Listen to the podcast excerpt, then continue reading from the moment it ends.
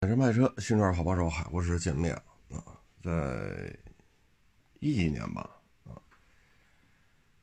这些小钢炮呢还是挺受欢迎的，R 二零、R 三六、GTI 啊，包括二手的 M 三、C 六三啊，那会儿对于这些车还是有旺盛的需求的。但是最近这一年多吧，二三年应该是一分水岭。我们发现很多小钢炮突然一下卖不动了。你像宝马 M 二四零，原装进口，双门啊，小三厢六缸，这相当可以了，啊，又挂着蓝天白云的标，但是现在车就三十多。指导价四十多，优惠幅度相当的大，像思域 Type R，啊，刚来的时候加六万加八万，你现在优惠好几万。现在这种小钢炮吧，明显就失宠了，你包括港口，还有 2.5T 400匹马力的 RS 三。就是奥迪 A 三的原厂性能版，四百匹马力，零百加速三秒八。就是两厢的 A 三啊，原厂改成这个样子了，卖个七十多万，也很难卖，非常的难卖。啊，现在你像八六 BRZ 也是不好卖。我在马路上，你像新款的 2.4T 的 BRZ 八六，这也卖了有些日子了啊，但是在马路上一次没见着。你要想看到八六 BRZ，你得去库车小镇，啊，去金港啊，去这些地方才能看到。马路上看到太费劲了，它还没有老款的八六 BRZ 能见度高。你别看老款的，就是个2.0自吸。所以你会发现，现在这钢炮啊，呃，GTI 啊，八代的 GTI 倒是见过几辆啊。所以现在呢，这种钢炮系列吧，普遍都不好卖啊。你包括 AMG 啊，包括 M 系列、RS。现在这种情况呢，我觉得几个原因吧。首先呢，就是买这些车的几乎都是半大小子啊，你说 M 二四零、八六 BRZ、手动挡的思域 Type R 啊，四百匹马力的 RS 三啊，买这都是半大小子多。那半大小子呢？那可能这钱怎么来的，这就不好说太多啊。如果都是跟爹妈要，那爹妈就这三四年下来，那可能爹妈能提供的吃穿住之外的这种消费，可能也给不了这么多啊。说二十四五岁。年薪百万，啊，我觉得这样挺好的，有志青年。但实际上，这样的有志青年有几个？有几个？二十四五岁，很多人月薪都过不了一万。你让他消费这些几十万的车，啊，所以半大小子、半大姑娘是这个圈层的主要消费群体。但是现在这个圈层对标的啊，你可以看一下摩托车。你可以看一下摩托车，四百、五百、七百、八百，啊，销量掉的厉害。进口的那就更甭提了，啊，你说 KTM 大，KTM，杜卡迪啊，刚才说那 KTM 大野驴，飞霜，啊，水鸟，哪个不打折？那降价幅度可不是五千、一万的降。几万几万的降，恨不得买一个这种工升级的 ADV，一优惠能给你优惠出一台飞度去。说白了就是整个消费对于这种不是太实用的车需求锐减，啊，所以导致这车就开始普遍性的优惠，啊，类似的车你像还有那个 Z 三七零的换代车型 Z 四百也卖不动，尼桑的 GTR 三点八 T，当年在纽北那可以说。可以干掉法拉利，可以干掉九幺幺。这车至少十年以上了，也没换代。那头二年，港口 GTR 能喊到二百，现在呢，啊，一百六十多。还有经销商扛不住了，喊到一百五十多，降了多少？啊，一百六为为取个整吧，一百六，二百。这降了多少？四十万，也就这一年多的时间，平均下来，GTL 在过去这十几个月，每个月都降一两万，啊，所以你手里有 GTL 二手车没法干，这买卖没法干。十几个月的时间，从两百万降到一百六，每个月这车要赔两三万，两万多，你卖一台车得挣多少？卖一台车得挣多少？所以现在呢，就是消费降级，啊，如果是跟父母要钱，那父母现在可能管你吃、管你住、管你穿，也就管到这儿，别的管不了了。说娶媳妇儿，这有一套房子，三居也好，四居也好，留着呢，也就到这儿了，别的管不了了。就自己挣钱去，你说二十五六岁。他月薪多少？他能消费这种几十万的车？所以这个圈层现在快速锐减。啊，很多同行手里这个，呃，什么 R 三六，啊，Z 三七零，啊，八六 BRZ，啊，S 四 S 三，呃，不是啊，刚才说那 RS 三，S 四 S 三，I RS 六万的。九幺幺，帕美，啊，这些从便宜到贵的全线亏损，其实你再往大了说，那法拉利、兰博基尼现在也是很难卖。我说是新车很难卖，你包括九幺幺，新车都很难卖。啊，可以说像这种在咱们国家啊，这种所谓的钢炮。啊其实一直就是雷声大雨点小。咱们国家走量的，其实一直是这些，要么大 SUV，要么大越野车，要么就是行政级，比如说 S、S、迈巴赫。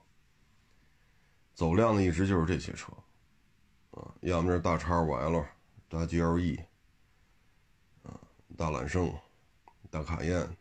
啊要么就是陆巡，就就这个零至五七，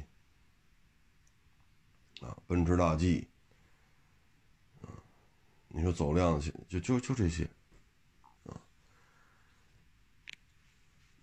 那现在呢，这种大的环境，啊，像这种小钢炮，你真的是不太实用，你说接待客户。你开个 M 二四零，你让客户坐哪儿？你开个 RS 三，四百马力，零百加速三秒八，性能层面是真是挺厉害的。那你让客户坐哪儿？就那后排座确实存在啊，咱不否认。你接待客户让他坐那儿？你说七十多万，七十多万不能买个 A 八吗？七十多万不能买个宝马七吗？那你这后排是能跟 A 八比啊，还是能跟宝马七的后排去比啊？所以你说越野去，那我买一个，比如说啊，奔驰大 G，比如说凌志五七啊，但是现在凌志六百，那这些车走一走烂路也没有问题，马路上开也没有问题，人家有一定的适应能力，有一定的实用性，啊，但是咱们这些小钢炮只能在马路上开，只能用于竞速，啊，尤其是这些手动挡的，像泰帕 R。你开着不累吗？你像十几年前我们开那个宝马一系 M 手动挡，小三厢手动，六缸，开着多累啊！当然了，那车现在很值钱啊，二手的都得，像那会儿的啊，到现在十一二年了，因为那车就一一年、一二年进过一批，后来就没有了，限量是二百台还是四百台，我忘了。就进过那么一批，那现在那些车到现在十一二年、十二三年车龄，车况好的没出过事儿的，还能卖到三十以上。这就是情怀，这就是情怀。好开吗？不好开，很累，很累。就北京这早晚高峰，你这玩意儿怎么开？啊，包括我还开过那 WRX。斯巴鲁的，号称街道版的拉力赛，那手动挡，我去，哎呀，我都觉得自己营养不良。我开那车，啊，你上下班开没法弄，啊，所以现在这些小钢炮，可以说全线失守，啊，像思域泰保 R 还加价呢，现在降价都卖不出去，你别说加价，九幺幺。少则十几万，多则二十多万。过去提个九幺幺就得这么加，不加想提车，切，姥姥啊，上奶奶家也不卖你。你现在呢？哪还敢给你加价一二十万呢？所以现在小钢炮系列吧，全线失守，啊，就现在这种经济环境是一个重要的因素。另外一个呢，就是纯粹竞速的话，二二十万左右的电动汽车跑的已经很快了，二十多万的电动汽车也能做到加速四秒左右，啊，所以单纯从踩油门就那一下推背感，从这个角度来讲，电车二十多万就够了，像 RS 三三秒八。我需要花七十多万，挑机油、挑汽油、挑火花塞，什么都挑，保养起来可比一般的奥迪 A 三贵太多了，不是翻一倍的问题，是贵很多。唉，但是你电动汽车它没有火花塞，它也没有说挑汽油的事儿，它也不挑机油。纯电他没这些东西就，当然了，现在说底盘机械素养，一上赛道死沉死沉的，啊，那那这是后话了。反正马路上开，我一踩，砰，就这一下，挺挺过瘾。行了，又不烧又不烧机油，又不烧汽油的，也没火花塞，啊，所以这也是一个巨大的冲击。现在这些小钢炮吧，基本上在国内，啊，还有一个大的环境就是什么呢？不论是风调雨顺、国泰民安，还是什么什么什么，咱们国家没有什么跑车文化，咱们不太认可这东西。跑车只是一个拾遗补缺。你看过去法拉利、兰博基尼为什么高高在上？第一，它价格拔得很高，你买这个不是为了跑圈去，你买这是一个身份的象征。第二，它产量很小，所以把单价做得很高，然后你买都没有现车，它造成一种稀缺性。但是客单价足够的高，对吧？法拉利、兰博基尼没有二十万一辆、五十万一辆、八十万一辆，没有，没有，啊，法拉利、兰博基尼目前就没有这个价位的，所以它客单价拔得很高。供货量的很少，人家有人家的稀缺性，啊，所以是身份的象征。人家不是纯粹说一帮半大小子开福特野马，对吧？开八六出去炸街，啊，不是一个圈层，啊，不是一个圈层。所以在这种情况之下呢，嗯，怎么说呢？本身就不是一个跑车文化盛行的国度，啊，咱们这边没有肌肉车的这种文化氛围。你说你愿意买，啊，买个什么地狱猫，是吧？买个大黄蜂，那你愿意买是你的事儿，对吧？只要能上牌、合法驾驶，那谁也管不了。但是国内没有这种文化圈层。国内有的是越野车文化，这也跟咱们国家地大物博，啊，经纬度跨度比较大，同一天有零下四十度的，也有零上三十度，就同一天，啊，所以既有那个啊海拔三五十米的，也有海拔五千多米的，啊，所以咱们幅员辽阔啊。越野车的适应能力比较好，所以咱们越野车是有非常深厚的这种消费群体的，包括一些工作用车。你说可可西里保保护站，你不开越野车，你开个手动挡思域泰板儿，这也不现实吧？你说海南岛原始森林，人家森林保森林警察，人家不开个越野车。人家开个奥迪 R S 三，这也不现实吧？对吗？你说大沙漠，啊，边防军人，好不开越野车，开个八六，开个 G T I，这也不现实吧？所以跑车文化在咱们国家本身就弱啊，种种这些原因吧，就导致现在做这种小钢炮的。啊经营起来难度很大，啊，难度非常的大，唉，主要这些原因吧，啊，当然了，你要说底盘的功率调校，那这些车都是非常非常非常代表这个品牌的实力。你像很多年前，我开 B R Z，把 E S B 关了跑山，连续跑了多少趟？我都记不住了，跑了五天，跑了七天，每天都跑山，每天都跑山。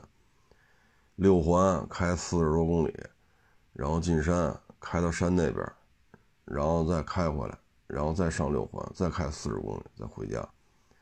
天天如此，连续开了几天呀？我也忘，五天还是七天？我当时对这车我的评价就是均衡，二点五小轮胎，二点零自吸发动机。你怎么看怎么都不像是一个小钢炮，但是开起来非常的均衡。弯弯响胎，关了 ESP 跑山，啊，这个感觉行云流水一般。啊，你通过那台车你就理解了什么叫均衡。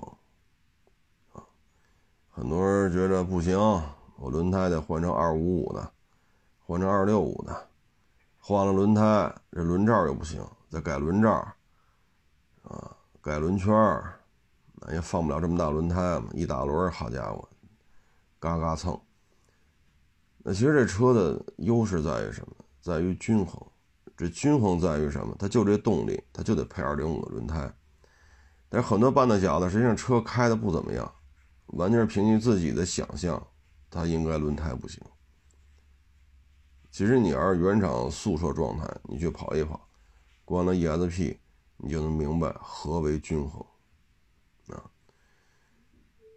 这是非常体现品牌对于底盘调校的这种深厚功力的，啊，嗯，但是现在电动汽车是不能提这个的，它没有这个经验，它也驾驭不了这个项目，所以你看，现在电动汽车轻易不会让你跑仓库圈，不会让你做十八米穿桩。不会让你做紧急变线，天天跟这儿叨逼叨叨逼叨，就是智能辅助、高科技、激光探头，天天就拿这说事儿。他操纵的舆论流量远高于他自身具备的能力，啊，说白了就是打嘴炮的，嘴上说的可以横扫千军，好一夫当关万夫莫开，实际上街头混混打架一对一对一都打不过，就这么个状态。所以这些小钢炮，他们的价值在于什么？在于各个品牌对于不同驱动结构啊、不同动力布局的这些小钢炮的调校都是非常高的。水准非常高，啊，这一点你是要心服口服的，啊，只不过现在我们电动汽车不追求这些，只追求这些虚头巴脑的东西，这些是非常有价值的，这没有几十年造车的经验的累积，你是无法把车底盘调校到这种水准的。你把我当年德国试车手。啊，一起跑赛道，他能给你开出失重的感觉。我坐的我坐的副驾，德国试车手开，那真是失重的感觉。逢弯必飘，就在金港赛车场。这种动作，这一套行云流水做下来，就有两两个原因：第一，德国试车手的水准，啊，驾驶水准相当之高。第二，车的底盘功力极其深厚，它能够跟你试车手的技术水平相匹配。你可以在金港赛车场上逢弯必飘，你可以去体验失重感。一个很大的弧线弯，整个从入弯到出弯，这车始终在飘，飘的过程当中就让你感觉到离心力、失重感。这说明两点，就是试车手的水准非常之高。第二，车的底盘极限非常之高。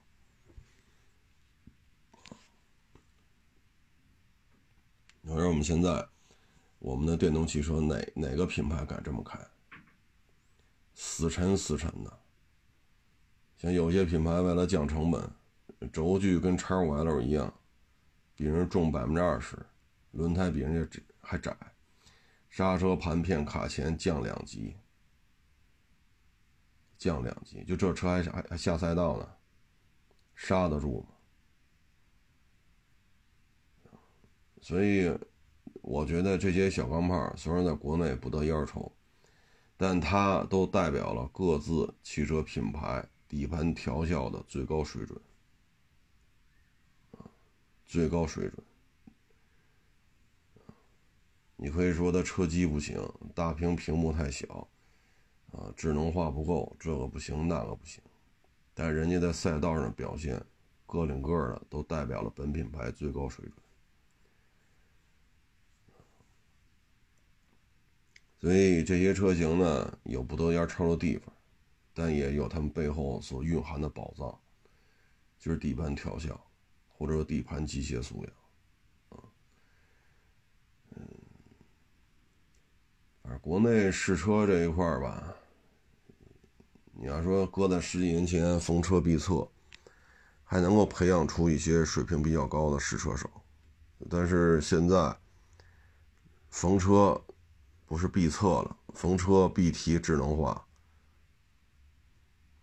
逢车必提车机 反应速度，逢车必提屏幕有多大。逢车必提有多少激光探头，就是没有人去提底盘机械素养。现在这种车圈的氛围，你再培养出一些有天赋的试车手已经很困难了，因为主机厂不让你这么干。从压缩运营成本的角度来讲，包赛车场成本是很高的啊，而且对于你人的要求也很高，你就开不出来。当然了，你看有些知名大 V 天天对着镜头讲底盘质感，讲底讲这车讲这车的动态表现，说的头头是道。但是十几年前，兄弟不才曾经和这些现在是大腕的人同场竞技。恕我直言，十年前你这车开的是真不怎么样，不忍直视。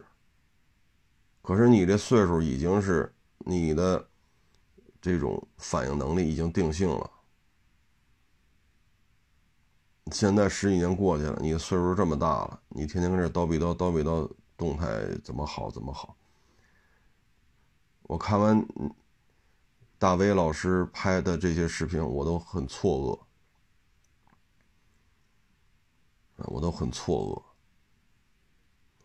这就好比你说二十五岁的范志毅踢球水平很高，现在五十多了。他在这讲球场上的一些战术，你觉得是应该的？如果你二十五岁的时候，你连区一级联赛都进不了，就是说前就别说前几名，你连区一级比赛的主力球员你都当不上，只能当个捡球的替补。现在你这点评英超踢的怎么样？意甲踢的怎么样？你会不会让我感觉很错愕？就是这种感觉。啊当然，现在视频的包装跟平台的商业合作，所以你一打开微博就推送的，你一打开短视频就推送的，那给人感觉他就是开的，对于动态驾驶水平就很高。实际上，有些人没有车感，没有车感，你只有嘴感。但是现在这个舆论环境就是这个样子，逢车必测已经。是一种很土老帽的思维方式。现在逢车就得提车机系统，逢车就得提大屏，逢车就得提你有几个激光探头。再加上现在车评圈涌入了大量的情感博主，啊，育婴博主、数码博主、旅游博主，他们对于车的机械素养可以说一概不了解，一概都不了解。那给钱让你说什么就说什么呗，所以就是屏有多大，车机系统怎么样，有几个激光探头，啊，所以这是我们现在国内已经放弃的，或者说我们的舆论场已经放弃了，我们的车评人已经放弃了，但是海外这个地球七十亿人。还有五十多亿人的市场很看重底盘的机械素养，我也不知道我们这么做能带来什么。每年卖大几千万辆新车，只有一千四百万是新能源，其中有九百多万我们自产自销了。在海外大几千万的汽车销售新车销售当中，只有四百多万是新能源。如果我们全都放弃油车，只做新能源，我们在海外市场只有这几百万辆，而且大几千万辆都是油车，我们的底盘机械素养又完全放弃，我们的车在国内是不能够去做十八米穿桩紧急变线的，我们的这些试车手可以说也是断代了，因为很多车不让测，或者说有些车测了会出事儿的。你怎么弄啊？所以现在我们看到小钢炮在国内的失宠，在国内的不得烟抽，其实我也是感觉啊，喜忧参半。我们国内得烟抽的车，其实并不太擅长说极限驾驶啊，这些是这些底盘综合素养非常高的车，在国内已经没有人喜欢了。虽然说电动汽车的加速跟他们不相上下，你说七十多万 RS 三，零百加速三秒八，二十多万的电动车都可以做到，但是下赛道呢，死沉死沉的车身，你的弯道的表现会很差的，啊，所以这也是看到这些小钢炮不得烟抽，我也是感慨颇多吧，我也是感慨颇多。就像我们的摩托车一样，摩托车也是有调校的，而我们太多太多的主机厂去找到这些洋品牌的供应商，比如说 KYB，你给我匹配前后减震，我前面要倒置的，后边是中减，你给我匹配好。你比如说五百毫升的，那就是 KYB 会说了，你要什么样的调校？我们的主机厂答复就是，你给我装上多少钱？是给你装上，你要什么样调校？我这是 ADV 啊。那你要一个什么样调校结果？我这是 ADV 啊，多少钱？双方完全无法沟通，完全无法沟通。我最后一次下赛道跑圈的，应该是上一代的天籁吧，一五年的事儿吧，就是六缸变四缸了，二点五四缸，好像是一五年的事儿，我具体记不太清楚了。就是那一代天籁刚上市的时候，啊，也许是一四年啊。当时下赛道是，也是别的媒体的一个兄弟让我去跑跑圈看一下。当时那台天籁，这一说都换代换两代了都啊！当时那台天籁在弯道当中，它到什么程度呢？就是有几个急弯，我个人认为，以我这个速度过弯，减震会压到头，也就会出现“咚”的一声，减震压缩到底了。但是给我很意外的是，这个天籁到这种程度，最后那一丝的韧性，让这个弹簧没有压到底，我感觉很意外。后来反复跑了几圈，我还跟我们那兄弟，他坐副驾，我说你看见没有，就这一下没有压到底，啊，因为这个速度已经车已经横着搓出去了，借到路肩，然后回到了赛道内，可以说是吃满了这个赛道的宽度，但是减震最后那一丝没有压到底，我说真他妈牛逼，我说我不来开这赛道，我也不知道这个天籁虽然放弃了六缸。但悬挂了最后那一丝韧性，真的让我太意外了。那这个就是底盘调校，你要跟减震厂去说，到这种情况下，它不能压到底，依然保持有一个可伸缩的余地，依然保持足够的韧性。而这种这一瞬间没有压缩到底，超过了我的想象。百分之九十九点九九九的天籁，从上牌到报废，都不会经历这种驾驶过程的。但是他在设计设计的时候，他给你留出了这个极限。这想必厂家跟减震器之间，它是有一些诉求的。而我们现在摩托车就是，你给我 KIB 装上，成本是多少？是你要什么样调校？我这 ADV 啊，ADV 调校是 ADV 也得分什么？ADV 调校就行，多少钱？这就是彼此之间无法沟通。就是挺好的零配件供应商，到了我们自主品牌的摩托车，装完了之后，确实真的 KYB 啊，不是冒牌的。但是你一开，你会发现不是那么回事为什么不是这么回事呢？就是你不知道跟零配件供应商去提什么样的要求。你像天籁这种车走搓板路，耐用度是多少？车速多少？过什么样搓板路？减震的这种反应是什么？车内感受是什么？你要跟厂家提要求的。包括跑操控圈，就这一下，车身在赛道当中横向滑动，都吃到路肩上了，然后再回到赛道里，可以说把赛这个赛道的宽度完全吃满。在这种情况，我认为这车要压缩到头了，因为车已经横向滑动了。哎，它还有最后一次韧性。那这些你都要去跟减震器供应商去提你的诉求。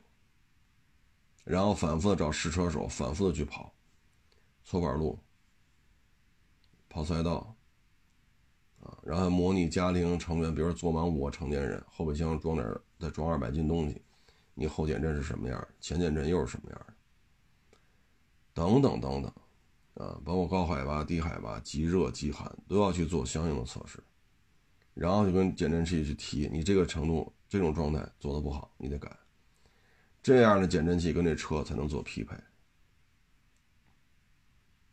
啊！可是你看，我摩托车主机厂跟 KYB 之间的这种沟通，这他妈怎么沟通啊？那就装上一个就就行了呗。其实这个现象在我们造车新势力当中也是很常见的，也是很常见的。他调动舆论的能量远高于自身的实力，这就是现状。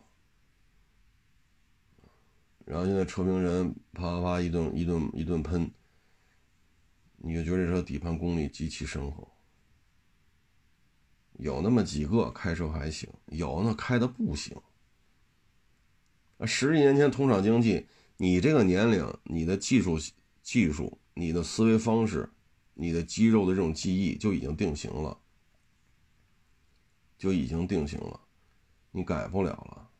这么多年，您这本身你你你这车感就不行，这些年了做这种测试越来越少，你的驾驶技术反而会越来越越提升吗？你不能违背客观规律吧？所以这是我们所欠缺。你包括往欧洲去买，欧洲的车普遍讲究底盘操控性，普遍讲究高速的这种。行驶的时候，这种噪音、质感、操控性，因为德国它有不限速的高速。那我们现在这些车这种设计出来这种感觉怎么弄啊？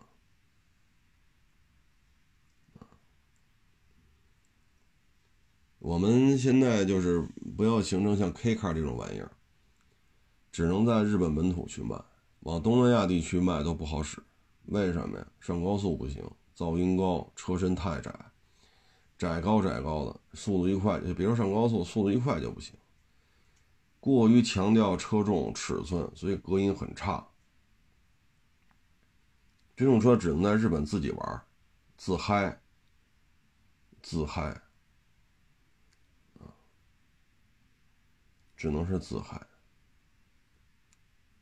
所以我们的这些车不要最后玩成这个样子。汽车是一个很复杂的一个工业产品，我们该复杂化的底盘机械质感、底盘机械素养，我们一律一带而过。本来由繁由繁到简的这些仪表的开关按键，我们非要把它由简到繁，而且我们不引以为耻，反而引以为荣，这些都是违反客观规律的。舆论的操控，在风调雨顺的时候，让普通消费者难以辨别真与假。那春节前的这次高速公路上，南方部分地区极寒天气，大家在高速上一困两天三天。这个时候，动力电池的电能消耗的极快。油车，我们像1.6、2.0，就这种通常意义的家用小汽车，怠速一小时也就是零零点八升。一升，一点二升，也就这么个耗油量。五十升的油箱，那意味着怠速着车可以着五十个小时。如果是满箱油，那你这车呢？充满电六百公里，但是极寒天气也也就剩三百了啊！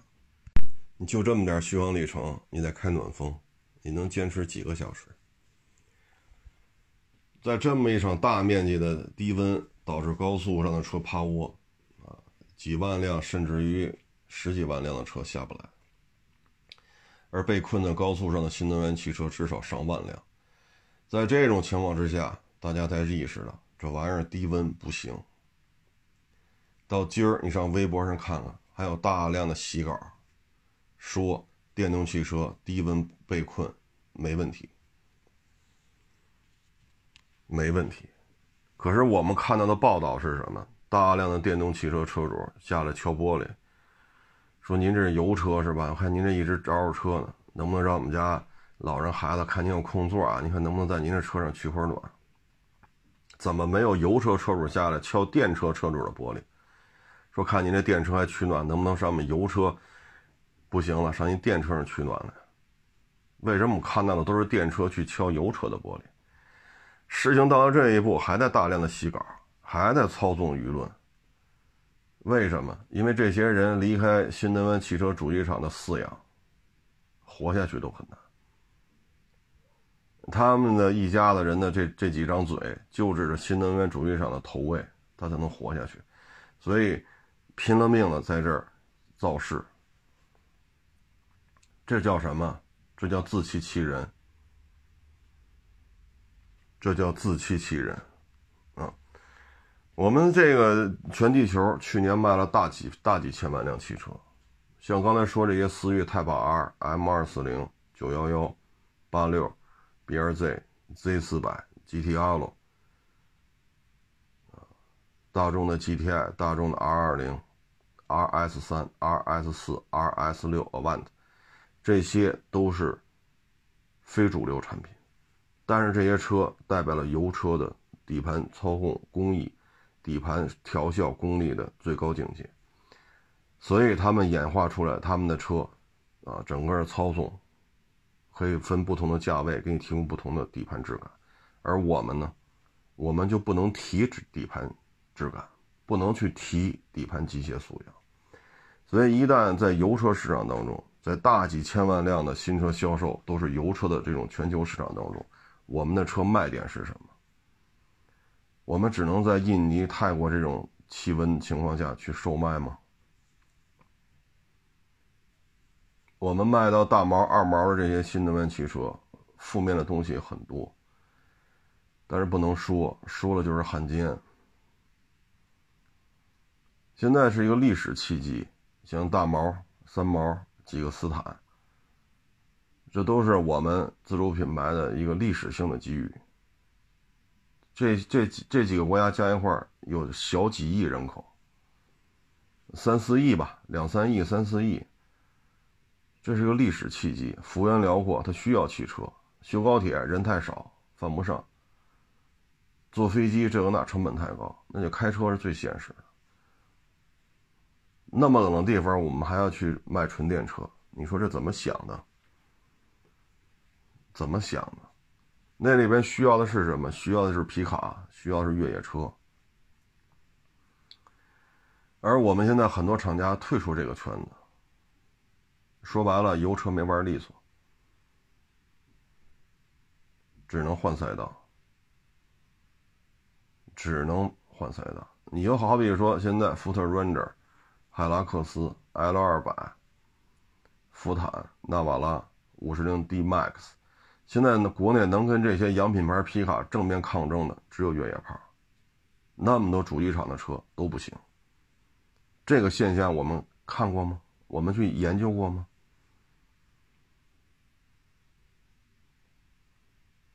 这意味着我们的出口压力会有多大？我们的越野炮出口到海外，要面临竞争对手太多了。我们指望电动皮卡吗？你是不了解皮卡在国内的使用场景啊，还是不了解皮卡在海外的使用场景？啊，所以这些车不得烟抽，并不代表着油车的没落。相反，我们在自欺欺人的。啊，一个劲儿的鼓吹我们的新能源汽车，我们有几个车的底盘素养，我不管是油车，你还是新能源，有几个车的底盘素养，咱就不要说 GTR 这样的了，你你的底盘素养能做到老款 BRZ 二点零，你的底盘素养弯道当中的表现，我们连续我忘了我跑了五五天，跑了七天了啊，因为十几年前的事儿，天天这么跑。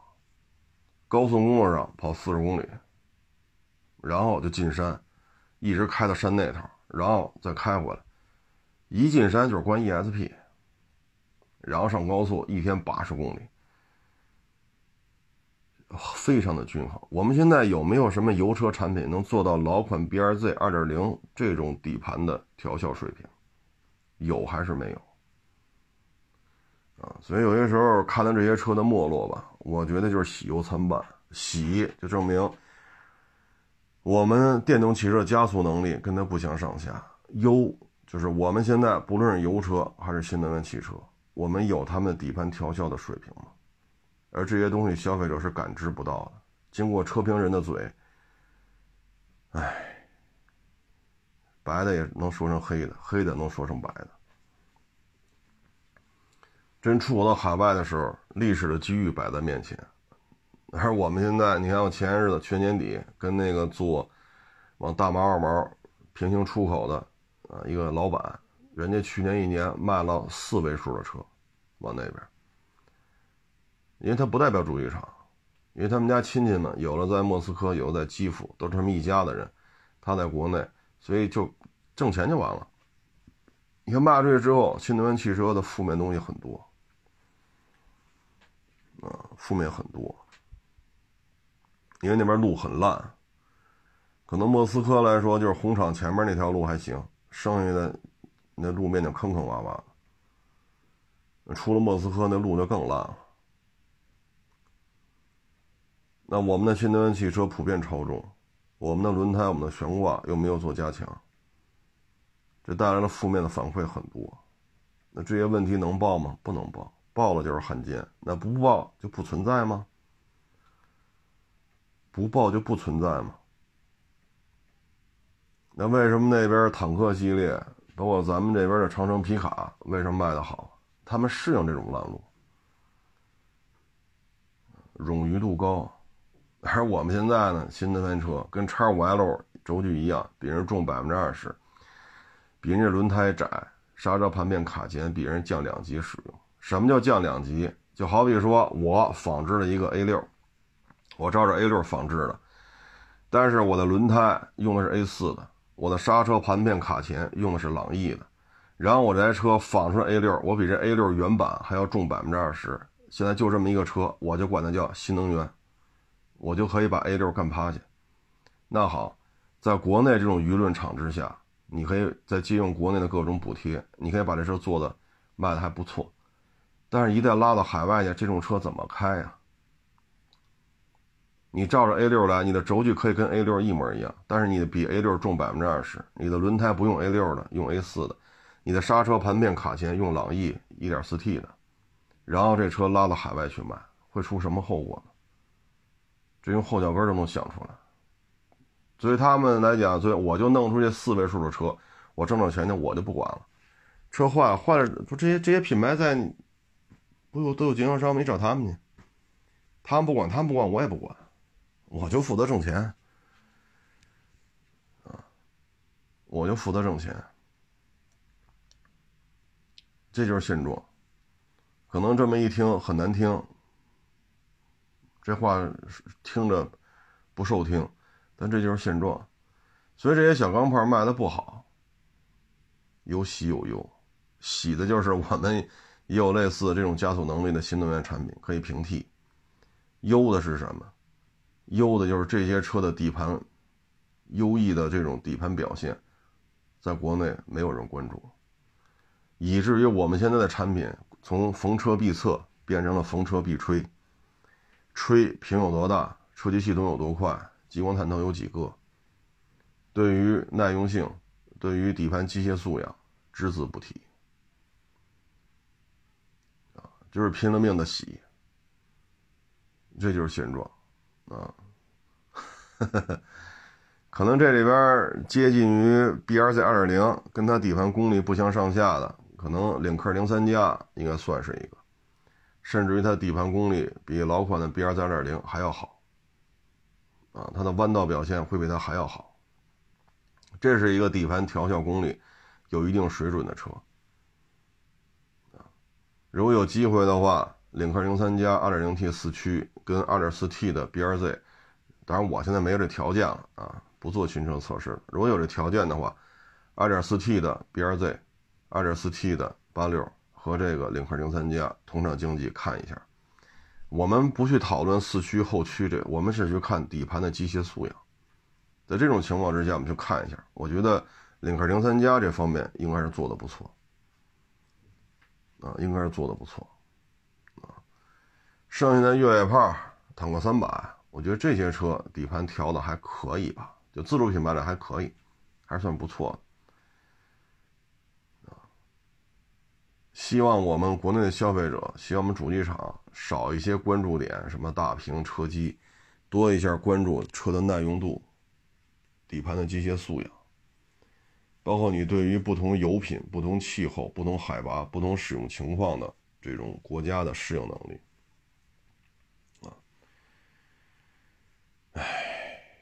你说你新能源，这个关键是纯电一百年前就有这玩意儿，它也真的算不上新能源。从国家来讲，可能更多的考虑的就是，一旦马六甲海峡出问题，我们的海运、石油海运会严重受挫，我们只能通过那几个陆路的管道，这会导致我们石油、天然气的进口严重受到影响。